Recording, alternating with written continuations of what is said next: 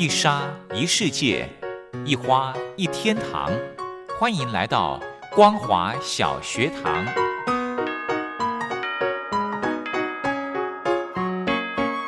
让我们一起学习，一起分享。光华小学堂。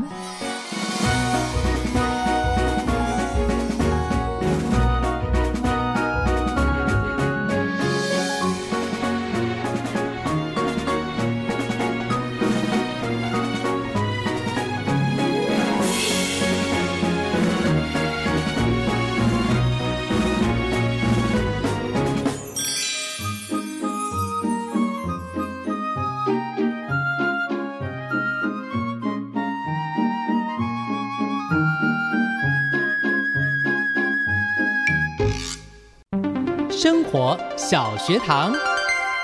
Hello，听众朋友，大家好，欢迎收听光华小学堂，我是黄轩。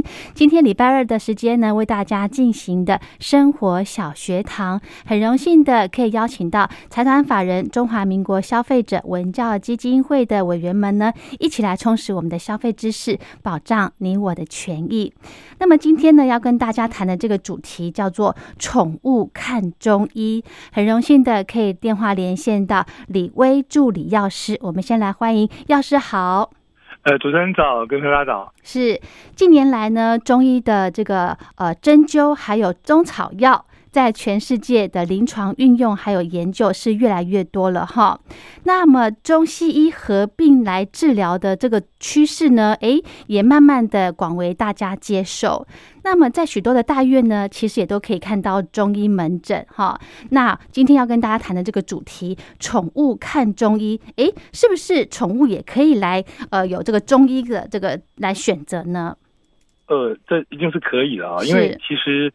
这个在整个我们老祖宗那个时代啊，这个虽然不是宠物啊，当时比如说一些经济动物啊，比如说像牛啊、马啊、驼子这些哈，嗯，很早期它就是有一些中兽医的发展，嗯，那因为当时很多野兽是属于经济动物嘛，那你了解就是说这个呃古代的时候，其实这种《礼记》里面就讲说一有分四种。是一种就是阳医，一种急医。阳医就是外伤的，那急医是内内内是属于一般内科的。嗯哼，那另外是食医跟兽医。哦，所以这个兽医其实，在在周代那时候就已经有了。那以前那个在你知道以前那个皇帝皇帝那个时候就有一个这个马师皇啊，听说就很会相马，所以那个马马有什么问题，他针灸就可以治好。那大家常听到说这个千里马要遇伯乐嘛，对。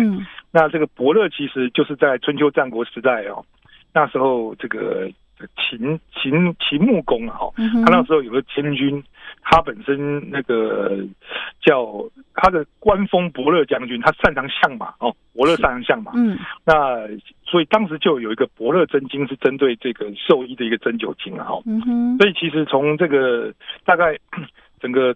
秦汉啊，到整个魏晋南北朝，哦，因为马是属于一般的这种战备动物啊，所以这东西其实在当时有很多针对这些疗马，甚至说有一些比较属于说呃，像比如说像唐代的时候，一些太医院，它兽医大概就有六百个哈。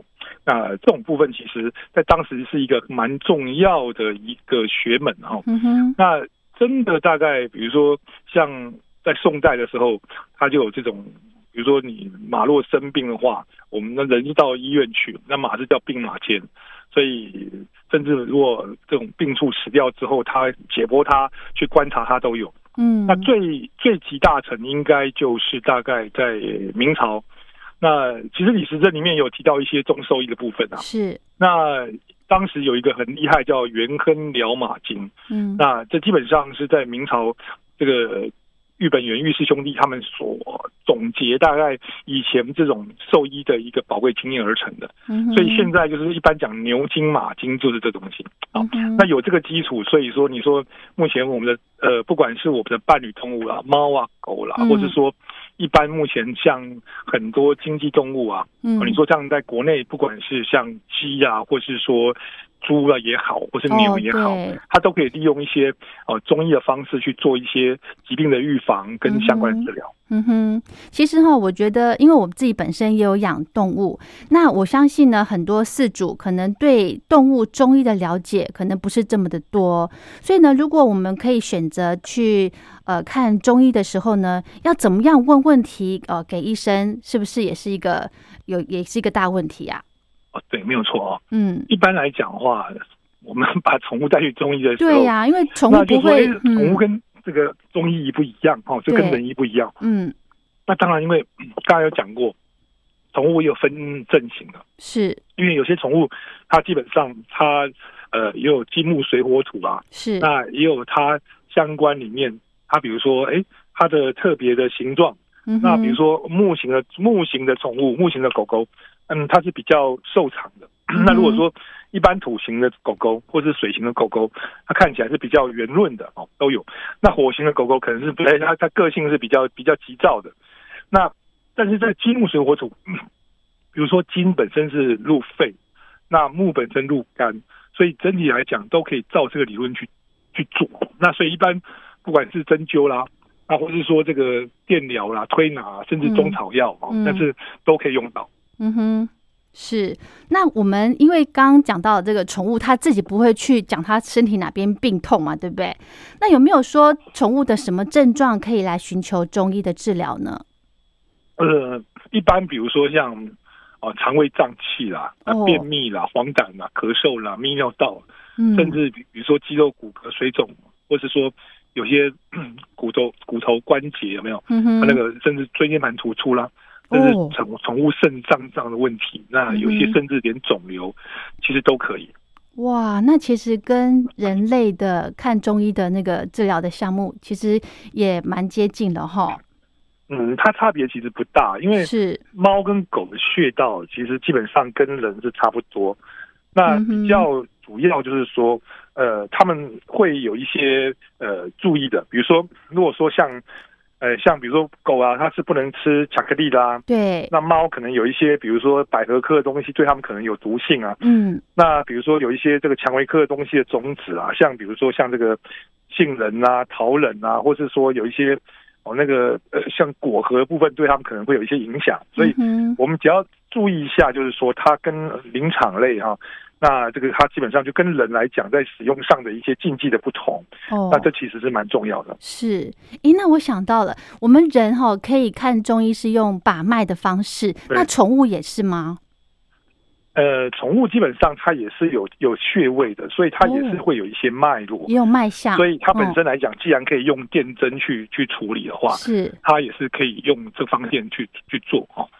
那所以当然。呃，宠物来讲，大部分会从中医会从一些观察上去看。是，那它一般的，比如说 啊，假设来讲，比如说，嗯，他们会去照 X 光，嗯，那因为大部分的这种兽医，它也是可以用 X 光，那并没有在国内来讲，并没有去针对兽医去分科的哈。是啊，所以 它其实。某个程度上来讲啊，中西并并治是可以，因为在动保法里面有提到，就是说哈，这个呃，这个动动动物用药如果不足的话，可以征用人用药哦。嗯，那所以一般来说，它可能偏向中兽医的话，哦，嗯，那比如说原本在西医里面有一些像关节的部分，它可能要注射类固醇啊，哈，或是一些神经保护剂啦。嗯哼，那那比如说在中医来看法。他这个关节问题可能是气血凝滞啦，是。那这时候他可以用一些穴位，用针灸去治疗哦，那可以让这个经脉畅通啊，气血比较调和。那他的穴位可能就跟人一样啊，有什么足三里啊、踏椎穴都有。哦，是。那你你你有有些比较厉害的宠物医院，甚至可以用一些镭射啦、电针去处理。那再配合一些中药哦，是。那中药的话。呃，比如说止痛的像盐湖索，那或者说像那种呃跟这种肢体相关的，像比如说土国寄生汤，嗯，那如果以人来吃，就是啊这个益肝肾啊、补气血啊、祛风湿啊，嗯，哦，那它还可以再搭配一些按摩啊、精油点点。所以现在说真的，宠物的命比人好啊，因为因为人在一般的医院里面不太容易去去中西合治啊，可是。宠物这个部分哦，其实它的这个弹性是比较大哦，弹性是比较大，对。是，可是呢，刚刚药师有提到说，宠物跟人一样会有中西药来合并治疗的这个部分哈，那它会不会有一些冲突呢？有没有需地方需要注意的？呃，基本上配伍禁忌还是还是跟人一样啊。比如说，你你这个东西，你假设说它是比如说抗凝血药，可能就不要跟一些讨论红花在一起啊。那一样，你一些云香科的东西还是有可能会造造成一些放大。所以，大部分现在中兽医的话，它本身原本都是学西医的，那加了中兽医的学程之后。一般兽医师在这方面应该他都很清楚哦，所以我们这个饲主在带宠物去看，不管是中医还是西医，如果真的有在服用这两种药的话，务必一定要跟医师来先告知哈。呃，对对，因为这个这个部分还是要透过那个兽医师。他去做一些了解，那因为现在很多学校，他都有做一些中兽医学程啊，像中国医药大学啊，嗯，像台大，他们都都有针对这部分去做一些训练。那其实很早，其实动物就已经用针灸了哈，嗯那所以基本上真的你现在可以想到了很多问题了，是，甚至比如说连这个犬瘟热啦、心丝虫啊，嗯，它都可以用这方面去协助。哇，那所以我觉得。这个部分其实毕竟就是说，因为中草药的副作用没有像西药那么多了。对。那现在如果说采取中医药治疗的这个这个宠物的医院，大部分可能它不会跟西药一起并用的几率比较高。所以假设你你有看不同的这这宠物医院，那可能还是要跟兽医师讲你大概之前所使用的状态。哦。那那原则原则上，我我我是我是觉得就是说，因为动物跟人是一样，那你很多。动物它是不是可以接受针灸啦？是不是可以接受中药？可能还好，然后那可是有些有些狗狗它可能不太喜欢被被被被针灸去去去去去，像类它它觉得会有攻击性，那可能要考虑到它本身一个一个情况。哦，那大原则。他如果可以接受一些中医药治疗，他的目前的这样整个反应是不错的。嗯，刚刚有提到说哈，宠物也可以用针灸来治疗，那当然也会有服中药的部分了哈。那中药呢，我们都知道都会有一些味道，像那个狗狗啊、猫猫，它们都是就是嗅觉很灵敏的，这些中药它们可能会不好喂耶。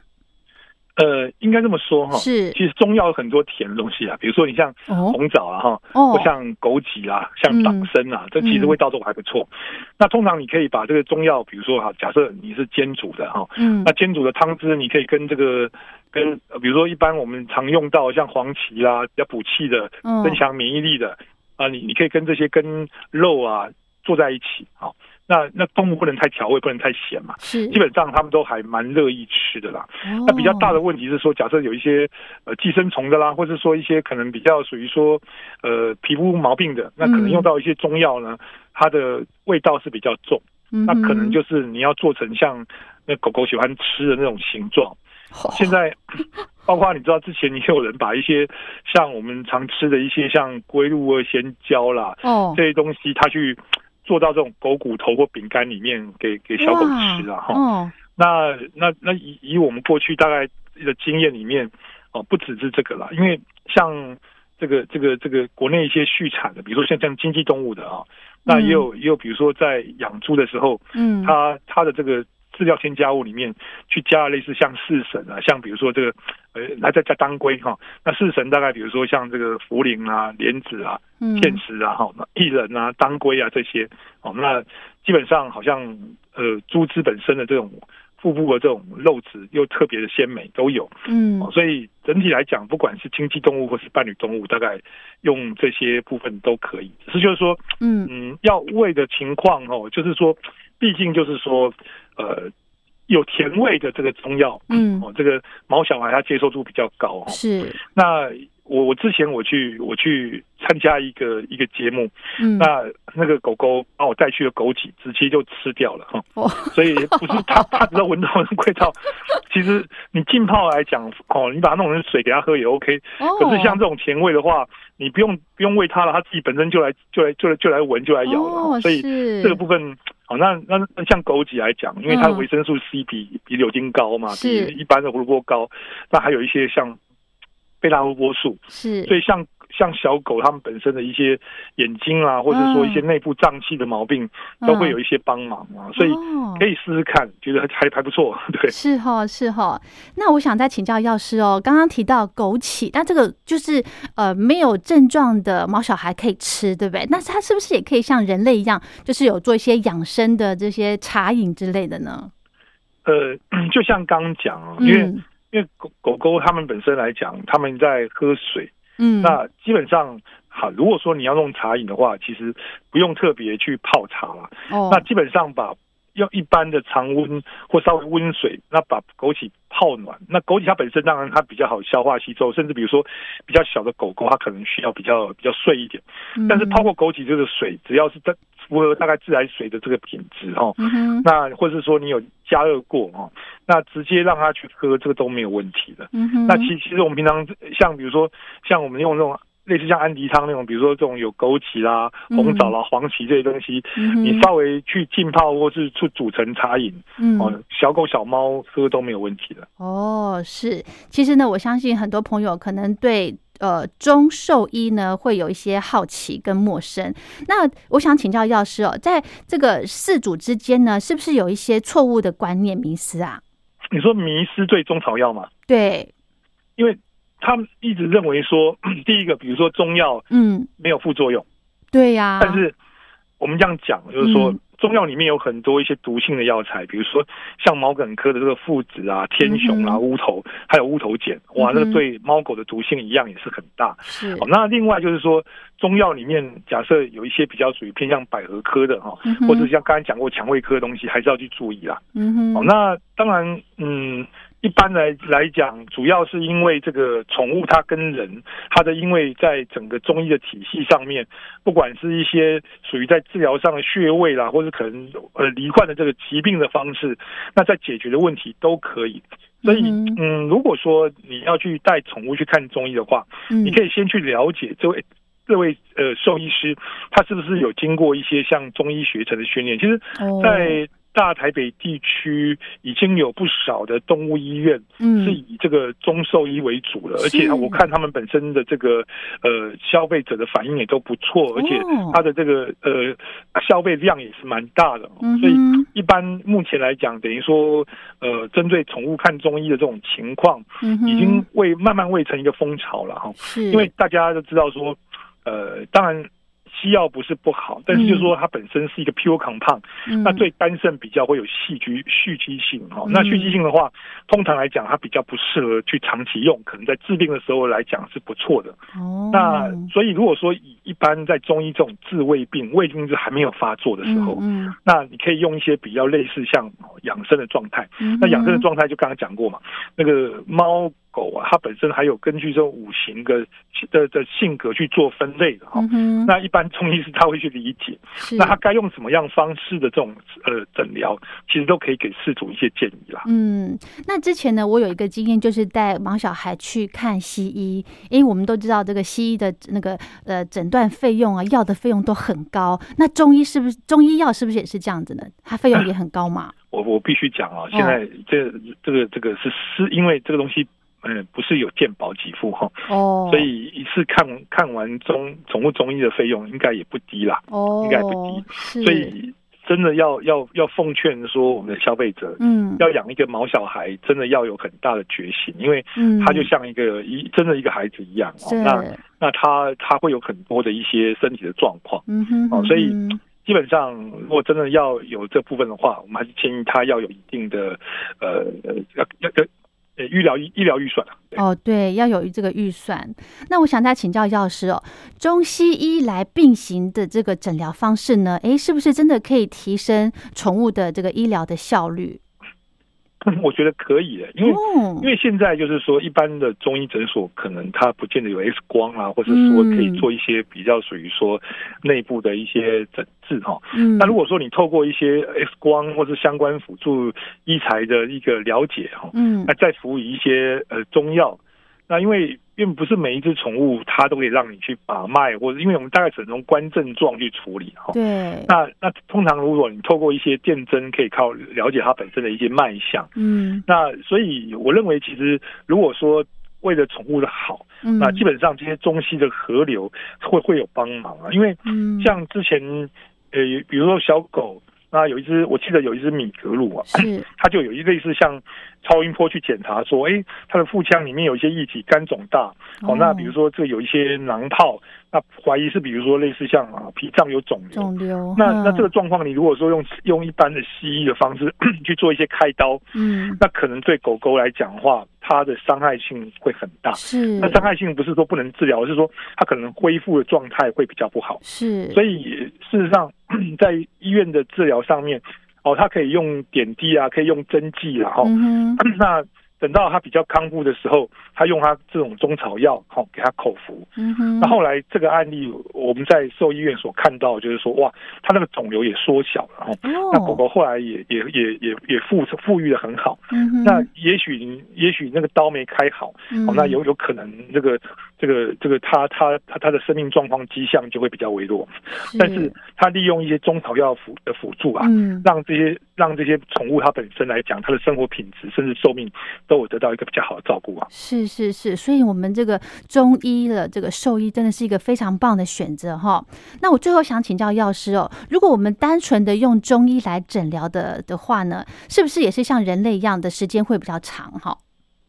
呃，基本上，嗯呃，没有错，因为中药 它基本上我们常讲它比较王道，王道就是说它比较它没有那么。没有那么大的副作用，可是相对就是说，它是比较偏向一些根本的治疗。那根本的治疗是它去改变你的体质，那让你自己的身体有办法去做好一些必要的调整啊。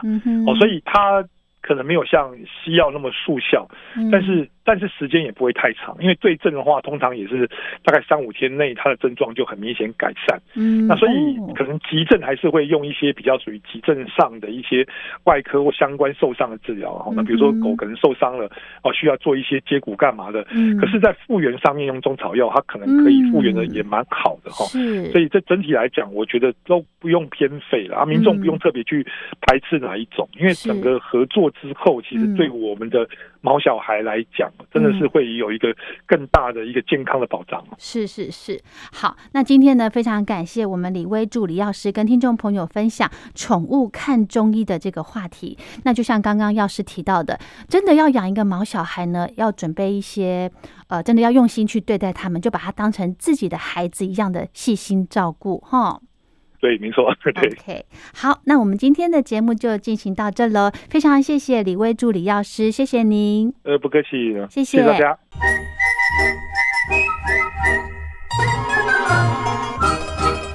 口哨在西方是引起公众注意的一种方式，可以让大家觉察到不容易被发现的问题，所以将启发弊端的人称为吹哨者。有些事情不可以说，但是有些事情必须说。说跟不说的一线之隔，决定了谁可以成为揭弊英雄。支持听众发出自己的声音，说实话，要真相，才能够让社会各方面都正常起来。请听众安心接币，勇敢吹哨就可以参加抽奖。来信请您寄到台北北门邮局一七零零号信箱，或者是用电子邮件寄到 lily 三二九小老鼠 ms 四五点 hinet 点 net，并将姓名、年龄、职业、地址、邮编、联络电话、电子信箱资料填写完整，就可以参加活动。哨声响起的活动到八月三十一号，请听众勇敢的发出自己的声音，安心接币，勇敢吹哨，就可以参加抽奖。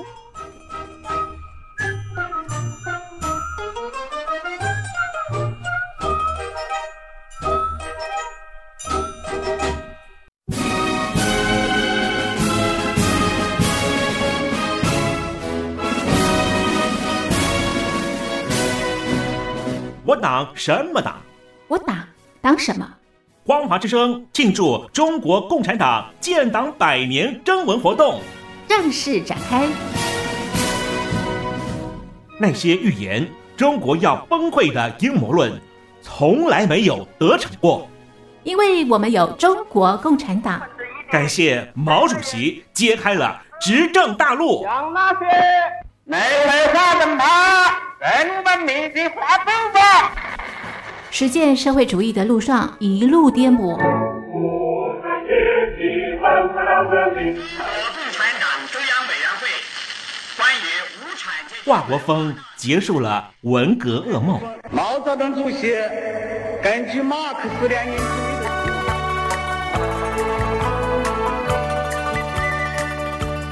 带我们摸着石头过河的邓小平承诺我们不会走资本主义的路。心虽不行之，那实现了真理。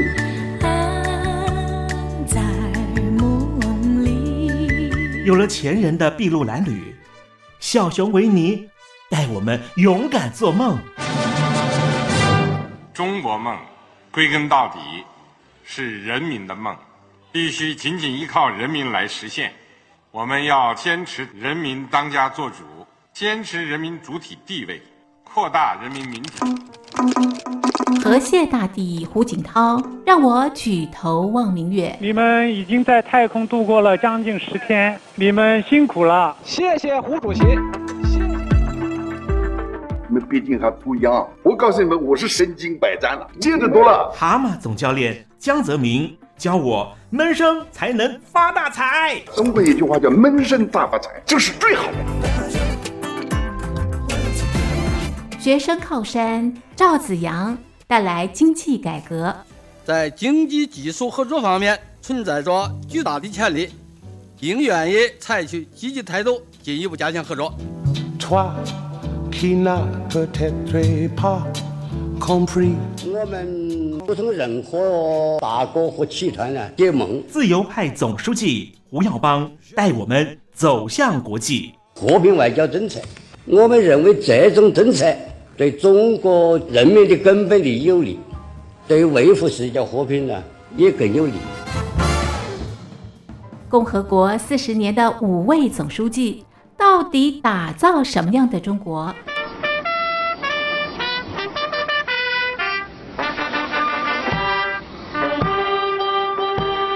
我党什么党？我党党什么？庆祝中国共产党建党百年征文活动，邀请您一起追忆共和国的风采。十一国庆前写信告诉我，大奖送给你。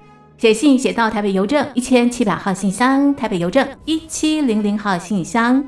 电子邮件 l i l i 三二九小老鼠 m s 四十五点 highnet 点 net。l i l i 三二九 at m s 四十五点 highnet 点 net l i l i 三二九 lily 三二九小老鼠 n s 四十五点 highnet 点 net 十一国庆前写信告诉我，送你穿越共和国国境的自由大礼，九台高端短波收音机，送礼自用两相宜。